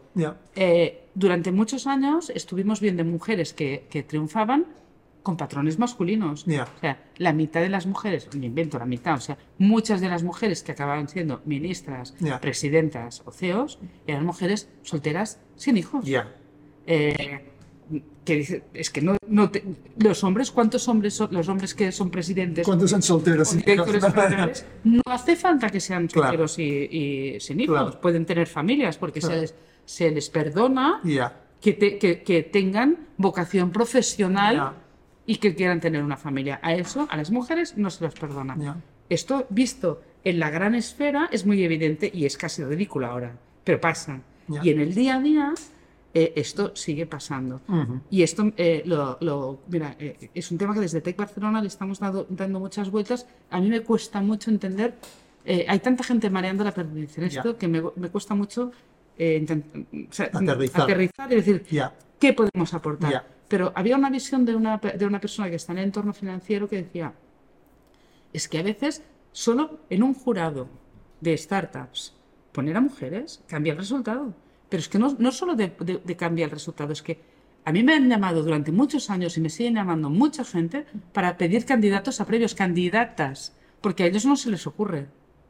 O sea, si tú le preguntas a un Voice Club, porque todos Claro. son Voice Club, ¿cuáles son las startups más buenas? Te dirá de tíos. Y como le digas que, que son de tíos, dirá, no, son las buenas. No, no, mentira, búscalas. Porque hay de tías. Ya. Y muchas veces estas mismas tienen tías, pero tú, como el que, el que piensas es el tío, Ya. y no me gusta hablar en estos términos, Sí, sí. ¿eh? pero acabas Sí, reproduciendo por, por, No, no, exacto. por colegueo, porque es un colegueo, porque es de proximidad. Creo que seguro que hay un colegueo. Además, lo que hay sobre todo es lo que dices tú, es este bias natural de pienso en estos conceptos. Y, y para mí esta es una de las grandes soluciones. Para mí hay un tema de visibilidad. Al final, tú te conviertes en lo que ves. Y esto en publicidad lo aprendí al final. ¿Eres un reflejo de la sociedad o influyes en la sociedad? O tú creces viendo a eh, líderes, a eh, mujeres, a emprendedoras, a directivas, a presidentes. Y para mí, como niño, me imagino teniendo referentes femeninos, pero no es que no, quizá no los Es que hay. no los tienes. hay. Exacto. No los tienes. Yo eh, hago una. eh, por ejemplo, en mi casa gustan más las motos que el fútbol. ¿Vale? Vale. Ahora todo el mundo habla de Alexio Putellas. Yo mm, me queda muy lejos porque no me Sí, interesa el no, fútbol. eh. Pero en cambio, eh, la IA, la del trial, Sí, sí. y ahora me queda en blanco. Sí, sí, Es un sí. referente en mi Sí, casa. sí. Ah, ¿eh? sí, ¿eh? O sea, siempre se ha seguido lo que hace en trial. Ya. Y ahora me, me van a matar porque no me. No, me... No, no, no, sé quién, quién te refieres. Espera, espera, que. No, está- no, no te preocupes. Es que me, me, me, me- O sea, socorro, ¿cómo puede ser que se me haya olvidado? Lo sé Porque porque esta es ley de Murcia. Sans. Laia Sanz. Exacto, exacto, Laia exacto, Sanz. O exacto. sea, es un referente. Eh, y da igual, son Tony Bowie y Laia Sanz, los dos están en. Y cuando, cuando miramos el París-Dakar, miramos qué Sí. hace Laia Sanz. Eh, y, y no es porque sea tía, es porque, porque es una gran deportista. Ya. Pero eso es súper poco habitual, porque ahora hablamos fútbol femenino. Y ahora es, es como súper... mm, Pero es normal también. Yo pienso que esta, esta, esta, lo que hablábamos antes de los startups cool, esta locura, caos, incluso ilógica como del boom and crash de las Ya. startups, es normal. Ya, la sociedad hace esta campana y queda algo, ¿no? Pero las chicas juegan en el campo pequeño y cuando van, van las mamás con las hijas. Ya. No, ¿y por qué no pueden ir? Lo sé. Eh, eh, eh, y, en- y los padres, que también, pero menos, y en el campo grande. O sea. ¿Y por qué? Fíjate, eh, hay más periodistas mujeres cubriendo fútbol de mujeres que fútbol de hombres. O sea, el fútbol de mujeres lo cubren más mujeres que hombres, periodistas. Mm, Son, son, Ya. Ya. Es como, sigue siendo de segunda. Ya. Y queda mal. Y con todo el problema de Rubiales y tal, queda mal. Pero, Bueno, pero Rubiales está- al final la- lo que hace es un- un- e- e- ejemplificar la realidad que tiene que cambiar. Ya, pero, pero está tan, tan, tan, tan incrustada Ya. que va a costar mucho. ¿Has visto el Morning Show de Apple, la serie este? no, ¿De no. Jennifer Aniston? No. No. Ah, pues mírala, mírala, va de, Ah. en teoría está basada en hechos reales de Vale. las presentadoras de Vale. un show específico donde Sí. había este personaje, que no me acuerdo ahora cómo se llama el actor que es conocido, el que hacía. The Office. Vale, sí. Ah, es buenísimo, Sí. pero ahí hace un rol nada humorístico Vale. eh, y, y como eh, un, un rollo Epstein, un poco el, el, eh, Weinstein, ¿no? ¿Cómo se llama Sí, este? sí, sí, sí, sí. Y, y de- de- de- al final de abuso de poder eh, por ser hombre y como del rollo que me estáis contando, si yo no he hecho nada, ¿no? Un poco como inconsciente total. ¿no? inconsciente. Es que hay una... O sea, hay, hay casos muy evidentes y muy, muy histriónicos y muy... muy Exacto, exacto. Yo creo que lo que hace pasado con es poner eh, en, en claro que es histriónico hasta que no lo pones ahí. Cuando Ya, lo haces sin cámaras y tal, como se veía incluso en el autocar y tal, piensas, no hay para tanto, ¿no? Ya, pero es que esto se reproduce cada día en tantos sitios. Exacto, exacto. Yo creo que por un lado está esto, por el otro, o sea, por un lado está que estas cosas van saliendo gracias a las cámaras, todo se hace más obvio y todo lo, lo discutimos, lo hablamos y vamos construyendo una aceptación que no está. eh, en- y lo otro es el de la visibilidad, el tema de la visibilidad de ejemplos. Para mí este es Y yo creo que en, en tecnología es un reto Enorme, muy, muy, muy grande. Hoy muy tienes grande. que hacerme un mega, eh, eh, digamos, favor o ayudarme Sí. y salimos de aquí con una lista de ejemplos a dar visibilidad en el podcast, ¿sabes? De Te, mujeres. te la, te la preparo. que pero- yo tengo unas, pero- te la- eh, te la pero. Sí, sí, hay, cu- hay muchas. eh, hay muchas y tiene que haber muchas más. Claro que Exacto, sí, exacto. porque, porque, porque cuesta. eh, Claro, yo he tirado las que conozco, ¿no? Y por ejemplo, eh, Elena Torres va a venir, Sanacuya viene mañana, otra amiga que no es de Barcelona, pero que está en temas de más de comunicación, eh, eh, vino. Entonces, pero eh, es este el tema, cómo lo vas girando la rueda, ¿no? Y, y a mí me gusta, eh, por ejemplo, una de, de las obsesiones que tengo, y por eso soy tan reacia al Woman in Tech, si tú hablas de Woman in Tech, Ajá. estás interpelando solo a las mujeres. Ya. A mí no me interesa, o sea, Ya. porque las mujeres ya nos lo sabemos y Ya. podemos, eh, se acaban convirtiendo en grupos de terapia. Y yo, Ya. mm, ya está, o sea, y para mí esto ya está. ¿vale? Pero sí que se tiene que empezar por algún sitio, Ya, pero ¿no? es que, de- ya, pero es que, ya- es que no estamos empezando. Ya, exacto, es que yo exacto. tengo la sensación que ya no estamos Ya. empezando. Entonces, Hemos pasado la etapa. eh, de o los- sea, ¿nos podemos seguir ayudando? Sí, pero es que ya no, ya no basta, porque llevamos 30 años, 50, 20, me da igual, ayudándonos. y Claro. Ya está. O sea, Yo creo que entre nosotras ya tenemos las herramientas para ayudarnos, para darnos soporte, mentorizarnos, tener referentes. Falta el siguiente paso, que es que para que entre una mujer, demasiadas veces tiene que salir un hombre. Ya. Y ahí no, ahí es donde no pasa. Ya. Ese es el Yo real. creo que no, no- se ve, o sea, tiene que salir un hombre, pero no tiene que ser literalmente. Para que entre la mujer, tú sales simplemente. Claro, no, es cuando que se si- elige a alguien. Ya, no, pero es que si hay un consejo, Correcto. si hay 10 hombres, Ah, o sea, claro. no se puede hacer un consejo de 20, Correcto. sobran 5. Sí, sí. Y que, que- estoy exagerando, ¿eh? No, no, pero, al final es como Claro. si hay 10 hombres, además es que tienes un problema. Ya, pero, pero es que Por suerte ya cada vez más gente es consciente, ¿no? tú ¿O no? mira cuántas... Y, y eso, por ejemplo, es algo... ¿Cuántos consejos de startups? Mira los consejos de administración de las startups. Es algo de lo que me- alertaba una inversora. No hay mujeres. Ya. Claro, entonces las decisiones que se toman son absolutamente sesgadas. Y en los comités de dirección de las startups, no. Porque además en las- las startups, yo creo, y volviendo a, a cómo funcionan, hay un elemento poco profesional implícito. O sea, al final, ¿qué es una startup? no? Una idea, Sí, unos sí, amigotes, sí, colegas de la universidad que montan una empresa. No hay tías. Ya. O, o- o- sí, pero es muy difícil, que Ya. igual hay una tía. Ya. Pero es, una, es un voice club, cada startup en sí misma. Y, y- y, bueno, pues igual va, fichamos a una chica que nos lleve el marketing. Es Ya. que acaba pasando esto, pero no, es, no está en el consejo de dirección, no toma decisiones, no está ahí. Y ese es el gran reto. ¿Este cómo cambia? Porque el de los referentes, pues cambia siendo la fundadora, pero cuando la startup la ha empezado, Yo creo que es que a mí lle- llega un momento que algún día lo- los hombres tienen que darse cuenta de, de- de que si profesionalizas es igual. O sea, al final cuando profesionalizas algo, eh, tienes que ser intencional, ¿no? Con esta decisión. yo, yo siempre había sido muy en contra de las cuotas. Ya. Eh, y me he dado cuenta que, pues eso, es que, es que hasta que no se arregle, o sea, las- aquí solo vamos a, Claro. a palos. O sea, o, o te obligan eh, Sí. o, o- o no va. Entonces, pues, pues no, pues es que tienes que montar un consejo de administración, montas, vale, pues oblígate. O sea, Correcto. oblígate. No, Sí, no sí. es que no tengo ninguna, pues la buscas. Correcto. la buscas Sí. porque, porque es que no puedes. Es verdad, yo esto lo he pensado en ocasiones, he pensado mucho sobre, bueno, mucho, he pensado mis reflexiones sobre el feminismo y en qué punto esto lo tienes que forzar o no, y he llegado a la conclusión que la historia está, ha estado tan eh, decantada en la dirección opuesta durante tantos años que Lo que nos han necesitas... contado. Bueno. que también hay versiones. Bueno, exacto, exacto, perdona. Es cómo se ha escrito, no es la historia, es cómo se ha escrito la historia. ¿Cómo se ha escrito? Pero sí que en casos, por ejemplo, de empresa, lo que dices tú, está decantada en cuanto a quién tomaba decisiones, poder, etcétera, que necesitamos ahora decantarla. Y es un hecho que cuesta por lo que dices tú, y me parece que lo decías en el artículo, ¿no? La- me parece que lo decías, lo de la meritocracia, ¿no? Porque yo mi intención inicial hace unos años, ¿no? Y pensaba, no, pero claro, yo quiero que sea hombre o mujer, ¿no? Lo que sea. Y lo que te das cuenta es que no es suficiente. Yo eso que decía, yo, yo estaba en contra de las cuotas. Pensaba, Correcto. creía en la, meri- en la meritocracia. Y no funciona. O sea, tú mírate las noticias, las, las comunicaciones de startups. Cuando se crean startups o anuncian rondas, los equipos, las fotos de los equipos de los fundadores. Todos son tíos con la sudadera con el logo de la empresa.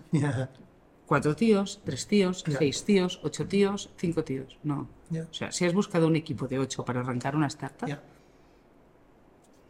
Ya. Ya, algo, algo, algo te estás perdiendo. Sí, sí. Pe- Pero, por ejemplo, los consejos de dirección es como muy concreto poderlo regular, pero los fundadores, ¿cómo lo regulas? Yo, yo por eso es un tema cultural, Ya. o sea, de sentirte cómodo. Yo no me sentiría cómoda eh, estando en una sala decidiendo cosas. So- por ejemplo, yo he salido de alguna organización que me han propuesto estar de, de- para invertir que solo eran mujeres. O sea, no. Ya.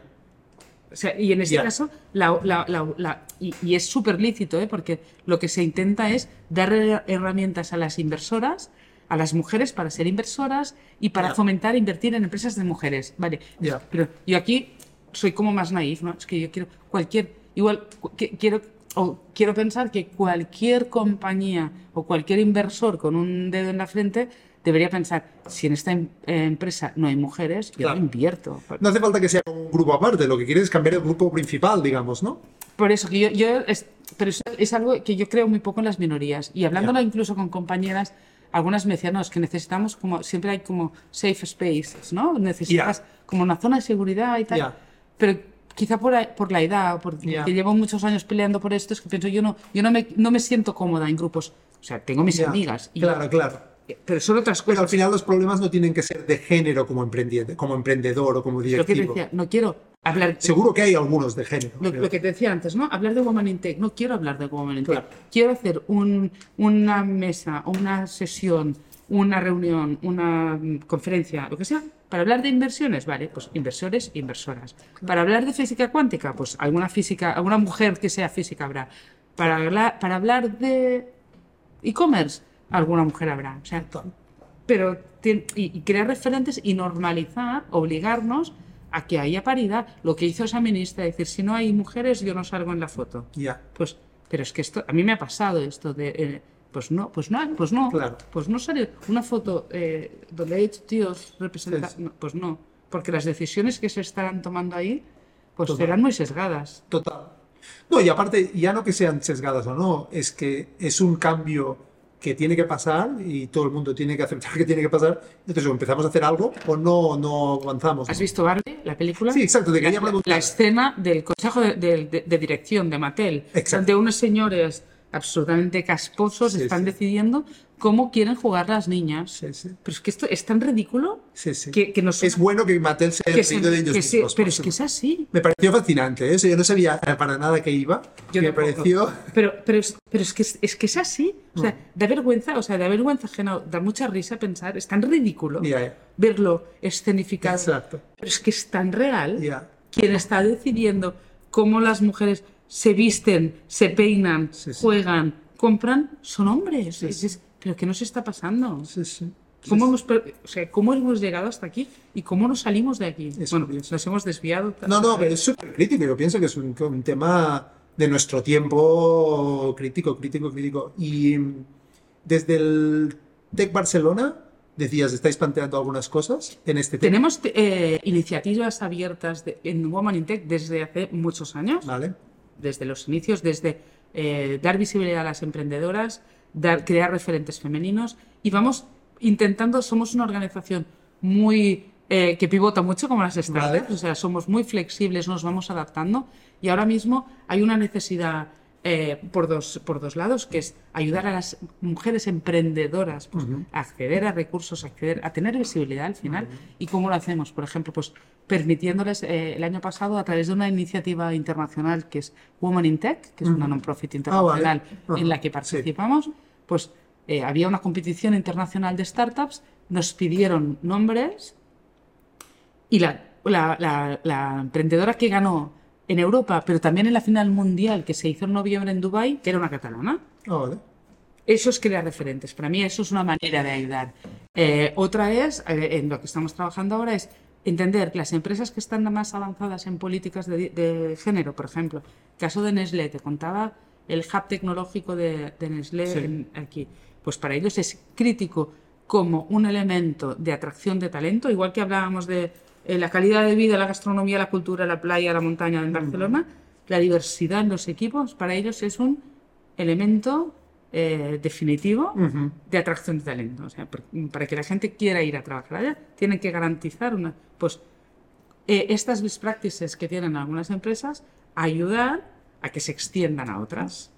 Eh, o sea, este es, es- hacia donde estamos encaminando, eh, cómo podemos ayudar al ecosistema a, a- a ser mucho más diverso. Ya.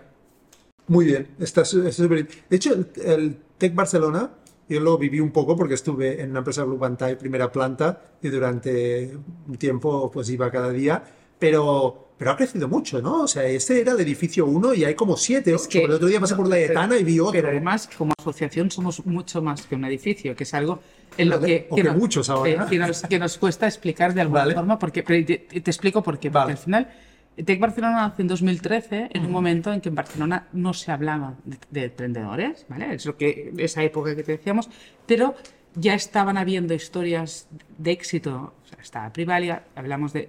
Empieza, se empieza a gestar en 2012. Vale. Estaba Privalia, estaba Let's Bonus, estaba iDreams, eh, y habían compañías eh, que pues, ya se había creado eh, La Luz, Ajá. se había creado Ulabox en esos momentos. Había bastante, Social Point, o sea, había bastantes compañías.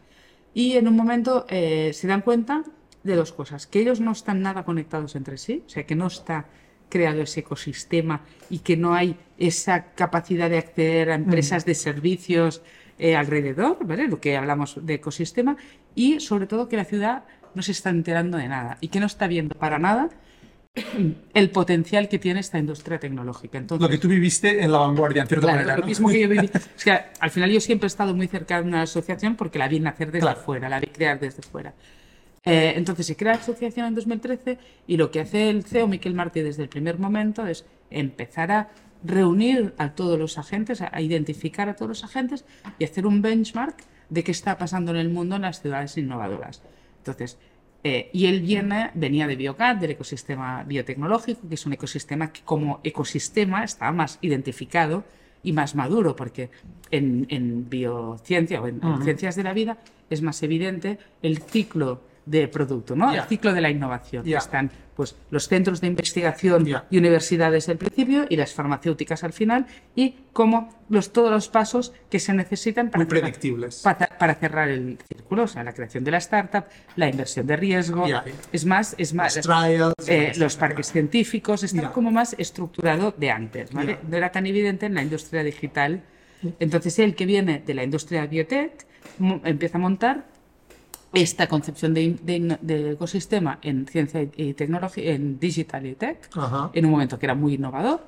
Y eh, viendo referencias, que haciendo este benchmarking a nivel internacional, pues en París eh, se está ya poniendo en marcha el Station F, el Factory Berlín, el, el King's Cross en Londres, el distrito de King's Cross y sobre todo en, en Boston el CIC y el Cambridge, el Cambridge In- Innovation Center en Kendall Square, que es el espacio físico. Entonces, en Barcelona, él lo que hace es buscar eh, un edificio que tangibilice el ecosistema. Y la clave, por eso son, a veces se confunde el espacio con la asociación. ¿vale? ya. O sea, entonces, en 2016 eh, se pone en marcha el Pier 1, que es este edificio maravilloso en el port, delante del mar, que es un edificio que explica por sí solo que es Barcelona. Industrial, una tradición de industrial, comercio abierta al mar. Eh, y allí es un edificio de 11.000 metros cuadrados que se llena de empresas tecnológicas, ¿vale? Pero la- como asociación, o sea, eh, eh, el espacio físico es una pata solo. O sea, nosotros nuestra, tenemos tres, que es la comunidad y, el, y, y- y el, o sea, crear comunidad es la otra. Y dentro de comunidad, ¿qué hacemos para ayudar a que esta comunidad crezca? Pues eh, de- hacia adentro o hacia la comunidad, pues les ayudamos con conexiones, con actividades, con creación de contenidos y con espacios y después le- somos la voz de esta, hay esta parte de policy, de ser la voz de la comunidad de afuera. Y en todo esto, el espacio físico ayuda a situarte en el mapa.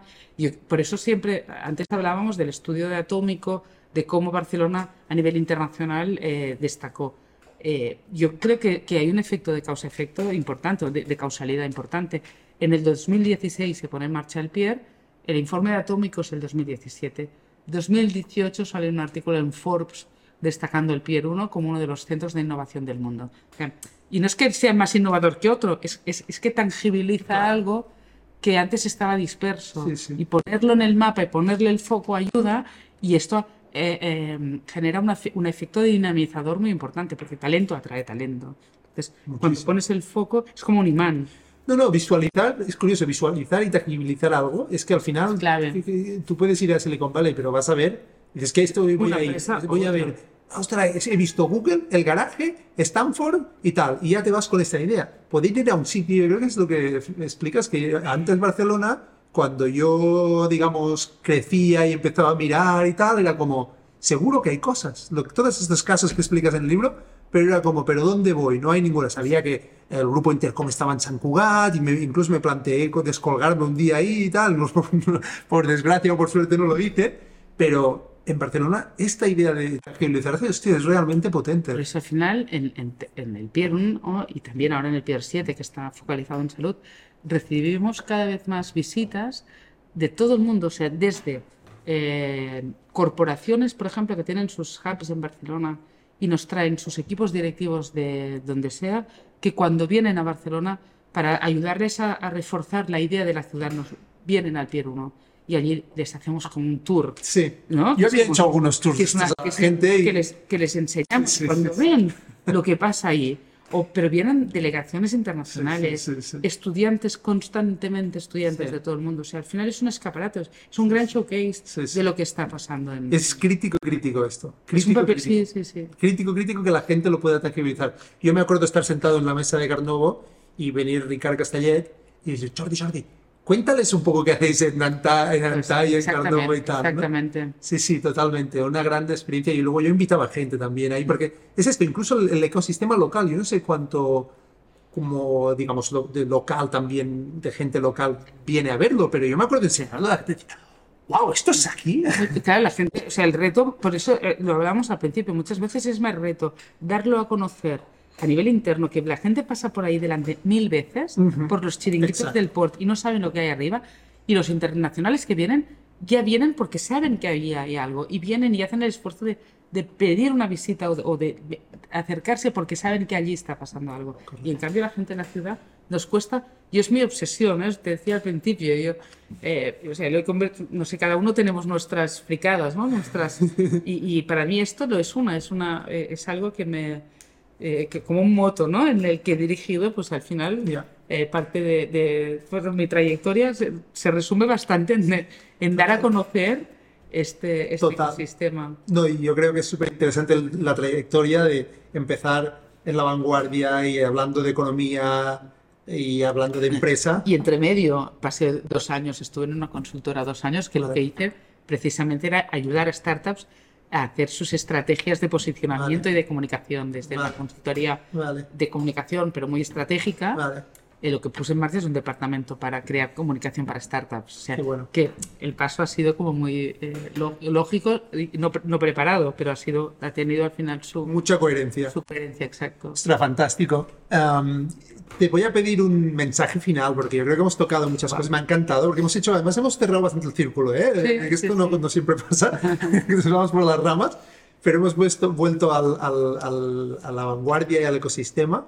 Am, ¿Qué dirías, ah, tu, tu reflexión así final sobre el ecosistema, pensando también en los años que estamos y, y que viene? ¿Hay alguna reflexión final que... Si quieres, o sea, sí, que- un poco resumiendo todo lo que Sí. estamos hablando, ¿no? O sea, al final la dicotomía si tecnología es buena, mala, para mí es- no es, o sea, es el uso que hacemos de ella y es importante hacer un buen uso. Y relacionándolo con la ciudad, creo que Barcelona debería querer jugar este rol de ciudad por tamaño, por ubicación, eh, por, por visibilidad que tiene ahora, en, eh, en ser un buen ejemplo de cómo la tecnología impacta de forma positiva en los ciudadanos. Y esto forma parte del relato de que trabajamos desde Tech Barcelona, ¿no? Cómo ayudar a que la tecnología impacte de forma positiva en los ciudadanos. Por tanto, es un modelo mucho más humano, pero como tiene que ser Barcelona y los valores eh, de la ciudad, ¿no? Esta ciudad eh, saludable, eh, que se puede ir andando la ciudad- eh, eh, eh, a todas partes ¿no? y, y- y que la, la tecnología se incorpore para mejorar, no para eh, expulsar a la gente Ya. o generar guerras. Y es muy difícil porque es una, es una ciudad que vive ahora mucho de turismo. Ya, El problema que genera el turismo en Barcelona, la gentrificación, ya. eh, todo esto que la, la culpa es parece se, se culpa a la tecnología pues cómo la tecnología puede ayudarnos A solucionar. solucionar todos estos retos desde el turismo eh, o a, a- a la redistribución del turismo hasta todos los temas de salud de cuidado de las personas eh, en su casa ¿no? Al final, Sí, sí, sí. eh, una startup que, que, que hace seguimiento remoto de pacientes, de Doctomatic, ¿no? De, de- de una, de una amiga en común, eh, un proyecto de, de Carmen Ríos. Ajá. Ellos, al final, son una startup de Digital Health, pero una de sus motos, una de sus etiquetas es la sostenibilidad, porque evitan a los pacientes que se desplacen. Hmm. Pues todas estas segundas derivadas o, o todos estos ángulos que le podemos encontrar a la tecnología, positivizarlos hacia un, eh, el impacto. Igual que hablamos, igual me queda muy bien para acabar, ¿eh? No, como hablábamos del, de- del tema de Woman, que debería estar integrado en el relato, o sea, no deberíamos hablar de Woman in Tech, sino que todo, cualquier tema que se ponga sobre la mesa ya incorpore esta mirada eh, y esta diversidad, pues para mí la sostenibilidad es, eh, es la gran big thing que, que hay que integrar. O sea, no tenemos, para mí no tiene sentido hablar de sostenibilidad aparte, no, no, es que si algo no es sostenible, ya mm, debería estar descartado. Ya. Eh, no, no, no habría que crear fondos para invertir Claro. en proyectos sostenibles. Es que un producto, un proyecto que no sea sostenible Ya. no debería ser invertible Ya. porque nos está perjudicando. O sea, eh, ¿cómo inter- igual es, no sé si es naif o demasiado ambicioso, ¿no? Pero eh, integrárnoslo, o sea, y si cambiamos, y al final, por ejemplo, desde la inversión es donde se pueden cambiar estas cosas. Claro. Y, y, y- y hay todos los fondos de, de- que ya van en- hacia sostenibilidad, Sí. pero, pero es que si no eres sostenible, Sí. y debería serlo todos, Ya. ¿no? Es, es interesante esto, cómo cogemos estas nociones que han nacido de forma separada para promover un problema o para intentar solucionar un problema que teníamos como sociedad Integrarlas. e integrarlas en la aceptación de que esto tiene que ser normal. Pero que no es normal y por lo tanto tenemos que estar pensando en ello. Este es el reto. ¿Cómo hacemos algo que tenemos que estar Bueno, pensando? pues el, el ejercicio, y yo creo que, por ejemplo, las cuotas en el tema Woman o eh, las especificidades de sostenibilidad en temas me- medioambientales y tal, nos lo recuerdan y nos hacen que estemos pensando, en, pensando en ello y quizás un tiempo. Igual que la maduración del ecosistema ha sido un tema de, un tema, un- un tema de tiempo, Sí, pues en estos casos pensemos, pero que necesitamos acelerarlo porque, Acciones. porque se tiene que actuar hoy para que la crisis mañana. climática, la crisis eh, de salud Ujú. eh, por todo el tema de la alimentación y la crisis de salud mental Ujú. son tres crisis que pueden acabar con la especie. Y no soy nada catastrofista, ¿eh? Pero, No, no, pero pero- y creo que, que la solución puede ser muy tecnológica, o debería ser sin duda. tecnológica. Sin duda. Qué final, ¿no? Fantástico. Muchísimas gracias. A ti Era un placer. un, ha sido un rato muy agradable. Igualmente. Muchísimas gracias. Gracias a ti. Venga.